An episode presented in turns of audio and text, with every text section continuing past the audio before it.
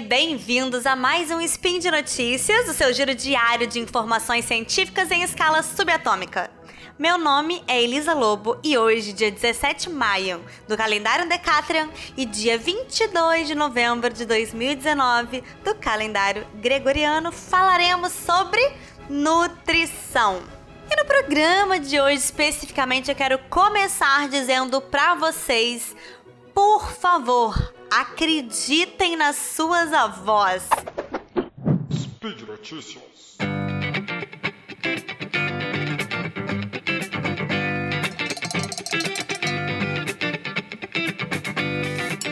Gente, eu não sei como, mas aquelas danadinhas sabiam mesmo de tudo, não é?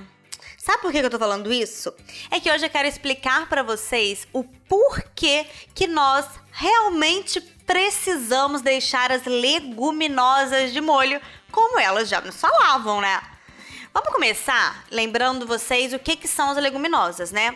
É são os feijões, lentilha, grão de bico, ervilha, soja, fava, o amendoim. O amendoim a gente costuma até confundir com oleaginosa, né? Mas oficialmente é uma leguminosa também.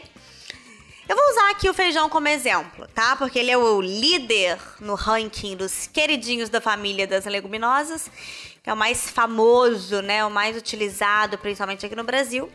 O feijão ele é muito rico em proteínas, carboidratos, vitaminas do complexo B, ferro, cálcio, fibras. Até aqui tá tudo bem, né? O problema é que além de tudo isso que a gente encontra nele, a gente também encontra outros compostos que são conhecidos como antinutrientes.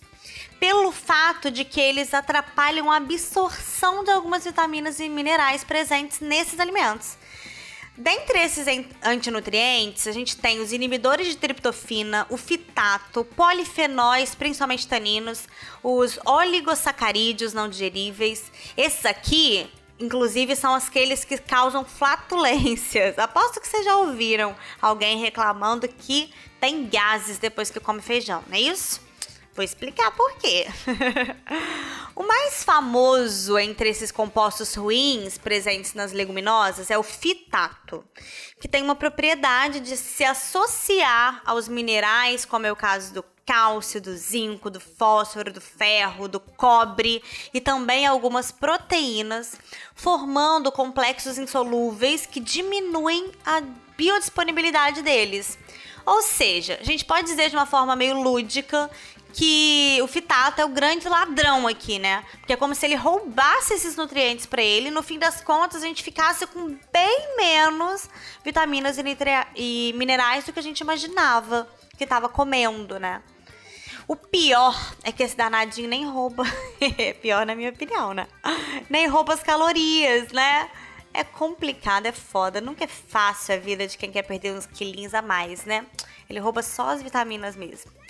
Mas então, brincadeiras à parte. É aqui que vai entrar o plot twist desse tema, né, do programa de hoje. Porque uma das maneiras mais simples da gente diminuir a quantidade desses fitatos é deixando os grãos de molho numa água antes de cozinhar e descartar essa água, tá? Entenderam? É aqui que entram lá as dicas das vovós né? Elas sempre falaram, mas a gente não dava valor. É verdade, elas estavam certas. Mais uma vez. Tem que deixar o feijão de molho, né, as leguminosas de molho, porque durante a fermentação, a ativação de uma enzima, que é a fitase, que pode reduzir até 85% o teor do fitato. É importante descartar a água e usar uma nova água para o cozimento, tá, gente? Não é para usar a mesma água. Esse processo aqui é o que a gente tanto chama de remolho. Quando a gente ouve falar, ah, tem que fazer remolho, é isso. Deixar de molho, jogar água fora, colocar uma água nova para cozinhar. E quando a gente faz isso, a gente diminui esses fatores antinutricionais e a gente também acelera um pouco o tempo de cozimento, né? Porque aí os grãos já ficam meio que pré-hidratados.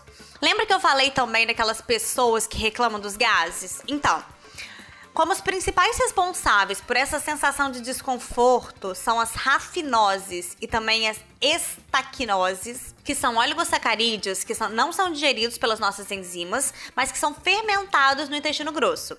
E eles são moléculas relativamente pequenas, então a penetração de água ajuda a solubilizar elas, possibilitando então a redução dos níveis desses oligosacarídeos. Com isso, a gente tem a diminuição da ocorrência ou da intensidade desse desconforto abdominal. Por isso que o remolho também vai ser muito benéfico para essas pessoas, diminuindo os gases. Entenderam? A gente, embora essa prática do remolho seja um consenso entre a maioria dos cientistas, a gente ainda tem uma dúvida com relação ao tempo que o grão deve ficar de molho, tá?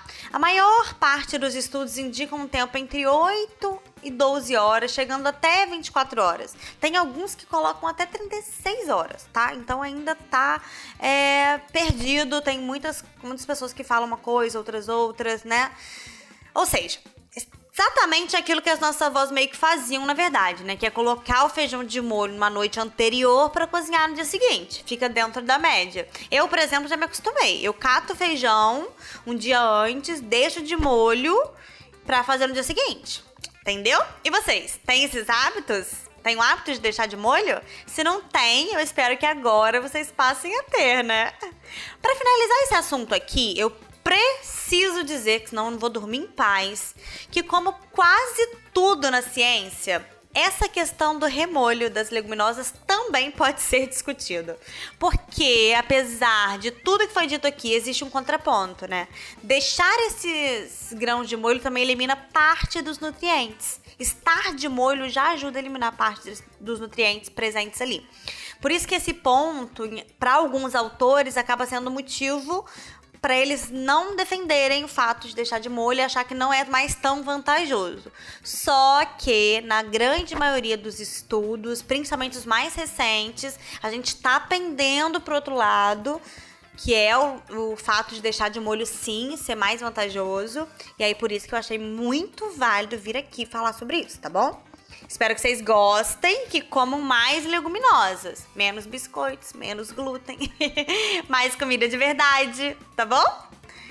Gente, mas antes de eu ir embora, eu tenho um recado muito incrível para vocês. Você já conhece o Promobit?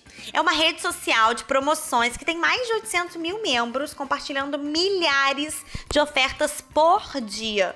O legal é que essas promoções passam por avaliações bem específicas e elas só vão chegar pra gente, né, consumidor, se aqueles preços forem realmente mais baratos e com a garantia de que são lojas confiáveis. Então, a gente só vai ter acesso àquela promoção se ela realmente vai passado por esse essa conferência toda, né? Tem todos uns profissionais por trás disso e vai chegar até a gente se o preço for bom mesmo, for barato de verdade e de lojas com credibilidade. Não é demais isso? Nossa, eu achei demais. Para você que não conhece, vai lá no site deles para conhecer, promobit.com.br, ou então pode baixar o aplicativo. Eu já fiz a minha lista de desejos da Black Friday lá no aplicativo deles, que tem a opção de fazer a lista. E olha que legal, no caso da lista, assim que as coisas que eu escolhi entrarem em promoção, eles vão me avisar. E aí eu vou poder escolher com calma, né? Não é incrível? É uma forma da gente não perder a promoção de Black Friday, né? Tô falando da Black Friday porque o Black Friday tá aí, né? Mas ele é bom o tempo todo. Só de ter baixado eu já fiquei louca querendo comprar um monte de coisas. É muito bacana o aplicativo, se fosse vocês eu baixava também, tá? Mas Black Friday semana que vem não dá para perder, não dá para perder essa oportunidade de realmente comprar barato. A dica é essa, tá bom? Por hoje é só, meus amores. Até a próxima. E não se esqueçam, deixem o feijão de molho. Beijos!